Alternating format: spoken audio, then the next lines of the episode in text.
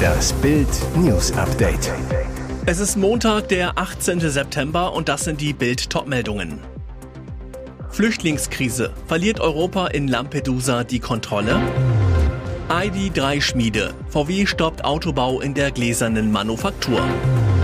Trennung am Telefon. Kunz als Türkei-Trainer gefeuert. Die EU-Chefin am Hotspot der Flüchtlingskrise. Seit Tagen reißt der Zustrom von Migranten auf die Mittelmeerinsel Lampedusa nicht ab, sind die Unterkünfte völlig überfüllt, protestieren die Bewohner, weil sie längst in der Minderheit sind. Kommissionspräsidentin Ursula von der Leyen und die italienische Regierungschefin Giorgia Meloni haben sich am Sonntag selbst ein Bild von der explosiven Lage auf der Insel gemacht.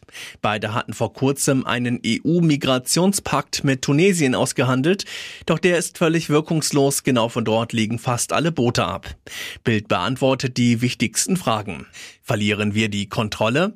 Die Wahrheit ist, Brüssel und Berlin haben keinen Plan B, hatten sich darauf verlassen, dass die tunesische Seite als Gegenleistung für hunderte Millionen Euro Hilfe die Schleusungen stoppt. Von der Leyen stellte gestern einen Zehn-Punkte-Plan vor, der unter anderem die bessere Ausbildung von Tunesiens Küstenwache und Unterstützung durch die EU-Grenzschutzagentur Frontex in Aussicht stellt, bringt kurzfristig gar nichts. Wie hoch ist die Zahl der ankommenden Migranten? Das ist abhängig von Wetter und Wellen. Am vergangenen Dienstag kamen 4.829 Migranten. Am Samstag waren es nach Bildinformationen 1037. Es kam sogar zum Stau auf dem Mittelmeer. Einmal wurden 35 Boote in 30 Minuten gezählt. Woher die Flüchtlinge kommen, wohin sie in Europa wollen und ob ein Anspruch auf Asyl besteht, lesen Sie auf Bild.de. Volkswagen plant laut einem Bericht der Automobilwoche die Einstellung der Fahrzeugproduktion in der gläsernen Manufaktur in Dresden. Der Standort soll demnach aber erhalten bleiben. Die rund 300 Mitarbeiter bekämen andere Aufgaben, berichtete die Wirtschaftszeitung unter Berufung auf Unternehmensquellen. Seit Anfang 2021 wird in Dresden das E-Auto ID3 gefertigt.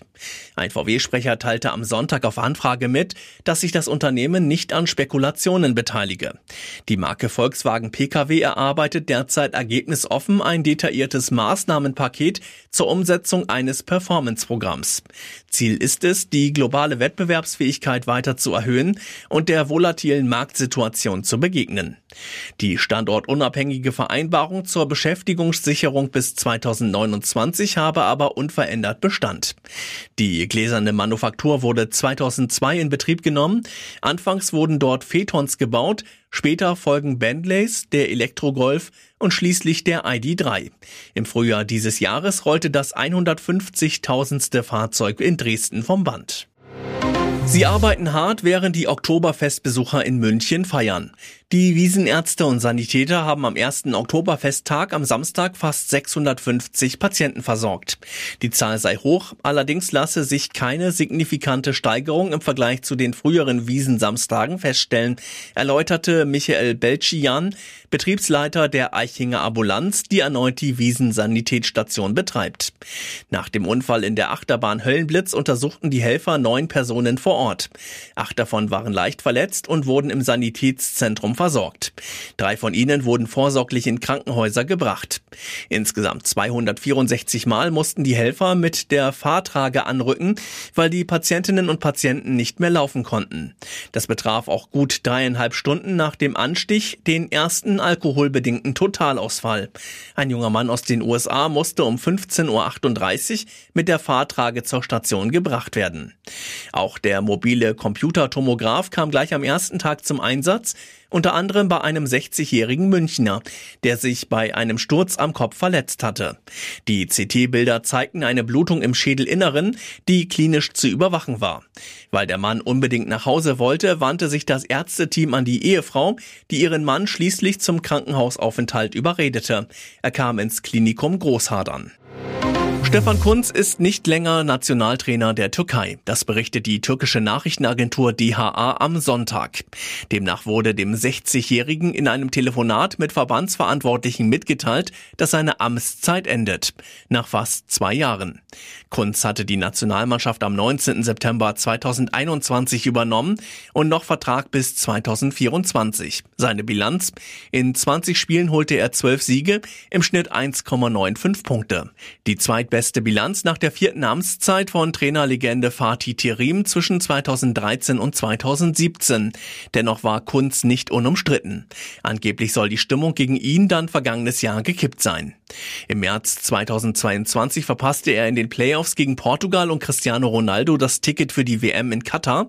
Diesen Sommer gab es erstmals Berichte, er könne durch Trab-Sponsors Machtmeister Abdullah Afci ersetzt werden. In den vergangenen Tagen eskalierte die Situation wie bei Ex-Bundestrainer Hansi Flick durch eine Pleite gegen Japan. Und jetzt weitere wichtige Meldungen des Tages vom Bild Newsdesk. Der nächste Etappensieg für die Ukraine im Osten des Landes. Ukrainische Truppen vernichteten in der Region Donetsk südlich von Bachmut eine komplette russische Brigade von mehreren tausend Soldaten, bauten dabei einen Brückenkopf östlich einer kritischen Eisenbahnlinie auf, können zwei weitere Dörfer als vollständig befreit melden. Der erste Sieg, die Einnahme von Klischtschiewka, hatte sich nach zweimonatigem Zermürbungskampf in dem stark umkämpften Gebiet angebahnt. Dort waren die Russen bereits vom Nachschub abgeschnitten, die Russen starteten aber immer wieder neue Gegenangriffe mit ihren modernsten Panzern, den T-90. Drohnen konnten diese Panzer aber beobachten. Sie wurden mit Kamikaze-Drohnen beschossen, sobald sie sich dem Dorf vier Kilometer näherten. Schließlich konnten die Ukrainer einmarschieren. Härter verlief der Kampf ums nächste Dorf, Andrievka. Dort hatten sich die Russen in einem sicheren Bunker unter der Eisenbahnlinie eingegraben. Obwohl die Ukrainer ihn beschossen, stürzte er nicht ein.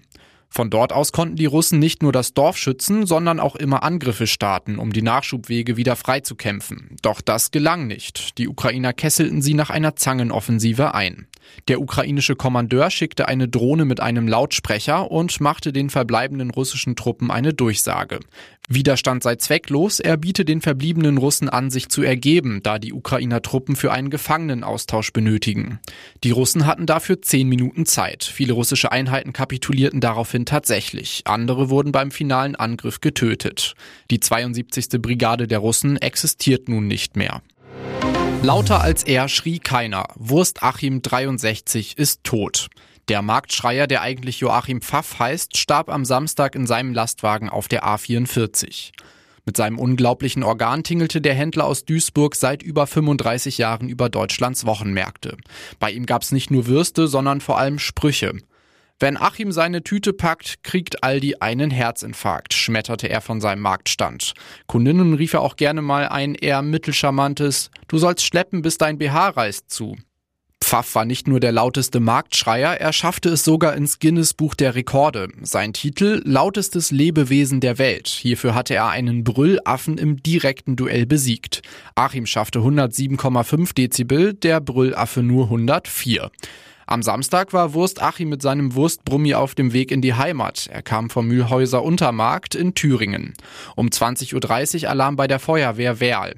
LKW-Unfall auf der Autobahn, eingeklemmte Personen. Minuten später raste der Löschzug los.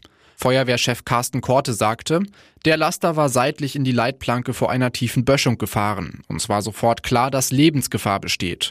Mit einer Crash-Rettung haben wir den Fahrer aus dem Führerhaus befreit. Doch alle Bemühungen im Rettungswagen waren vergeblich. Der Notarzt konnte nur noch den Tod feststellen.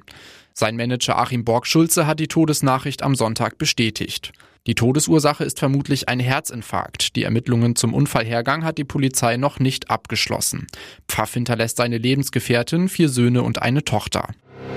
Es sind unfassbare Szenen, die sich auf einer der Haupteinkaufsstraßen in Lübeck abspielten. Bei einer Massenschlägerei traten Männer auf den Kopf eines 17-jährigen Jugendlichen ein. Ein weiterer Mann schlug wie von Sinnen mit einem Metallmülleimer um sich. Ein unbeteiligter Rentner stürzte auf den Gehweg. Zehn Streifenwagen waren im Einsatz. Die Täter sollen zum großen Teil einen Migrationshintergrund haben. Den Gewaltexzess verschwieg die Polizei der Öffentlichkeit, er war ihr keine Pressemitteilung wert. Die kam erst einen Tag später, nachdem das Video der brutalen Taten viral gegangen war. Und wohl auch nur deshalb. In der Meldung heißt es, die Polizei warnt vor der weiteren Verbreitung dieses Videos und fordert dazu auf, das Video von eigenen Geräten umgehend zu löschen und auf keinen Fall weiter zu verbreiten oder zu teilen. Es könnten dadurch Straftatbestände erfüllt werden. In den sozialen Medien sorgt das für Empörung. Es ist also eine Straftat, Straftäter bei ihren Straftaten zu zeigen. Das ist der Witz des Jahres, schreibt ein Facebook-Nutzer. Die Polizei Schleswig-Holstein bekräftigt, ja, es ist verboten, ein solches Material zu verbreiten. Hier geht es auch um den Opferschutz. Inzwischen hat sie die Kommentarfunktion abgeschaltet, lässt keine kritischen Nachfragen mehr zu. Bild fragte trotzdem nach, bei Polizeisprecher Mike Seidel. Warum soll die Öffentlichkeit das Video nicht sehen dürfen? Seidel sagt, wir möchten verhindern, dass unbeteiligte Personen mit einer Gewaltdarstellung konfrontiert werden, die sie nicht sehen möchten. Daher wollen wir die Verbreitung des Videos möglichst eindämmen. Im Klartext, ob jemand etwas sehen möchte oder nicht, das entscheidet die Polizei. Hier wurde mit Liebe gekocht. Der Sommer ist langsam vorbei und die aktuelle Grill den Hensler Staffel neigt sich ebenfalls dem Ende zu.